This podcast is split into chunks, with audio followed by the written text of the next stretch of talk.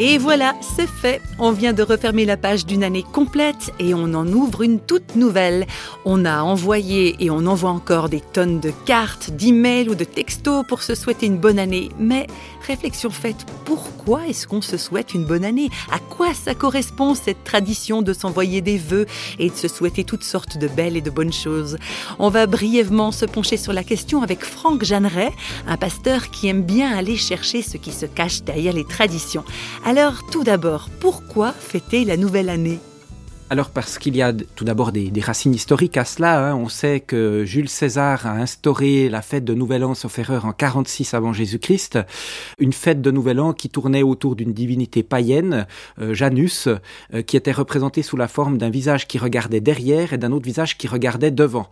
Donc euh, je pense qu'il y avait déjà le, besoin, l'idée de, faire en quelque sorte un bilan et de, de recommencer une nouvelle étape de vie je crois que cette notion de, sentir qu'on arrive à un terme et qu'on peut commencer quelque chose de nouveau, eh bien, euh, cette notion-là est restée à travers l'histoire.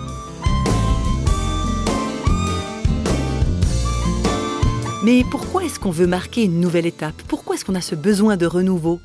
Je pense qu'on vit tous euh, des choses plus ou moins faciles dans notre vie, des déceptions, aussi peut-être qu'on arrive à certains moments à faire le constat de certaines erreurs, euh, il y a aussi certaines souffrances qui peuvent s'accumuler, et comme on n'est pas surhumain, quand on a conscience de ces choses, on, on, a besoin de trouver un chemin pour que ces choses soient ôtées de nos épaules, pour pouvoir commencer euh, à nouveau une vie plus légère.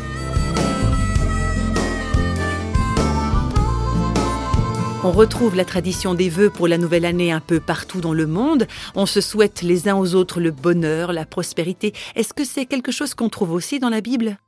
Alors dans l'univers biblique, il y a une invitation à bénir les autres, à dire du bien sur les autres, à leur souhaiter du bien. Et même Jésus va loin puisqu'il dit bénissez vos ennemis, bénissez même ceux qui vous persécutent.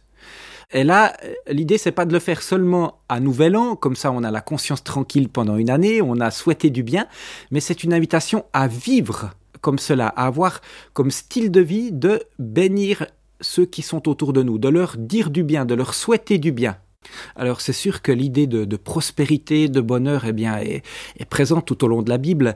À certains moments, cette prospérité, surtout dans l'Ancien Testament, est plus considérée sous un angle matériel, mais on, voit se développer euh, la pensée que la prospérité, le bonheur est en premier lieu une question d'état du cœur. Et donc il y a une, une invitation à trouver le bonheur, tout d'abord en se sachant aimer, et à trouver le bonheur en apprenant à aimer il y a aussi cette pensée dans la Bible que pour trouver le bonheur, il faut lui faire de la place, si je peux dire ça comme ça. Euh, ce qui rejoint l'idée de ce qu'on cherche des fois à, vivre dans la nouvelle année.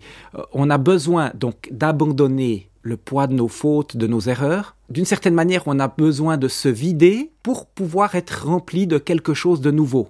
Et le bonheur, au sens biblique, c'est retrouver l'harmonie avec Dieu, trouver une nouvelle harmonie dans les relations et même trouver une certaine harmonie avec la création.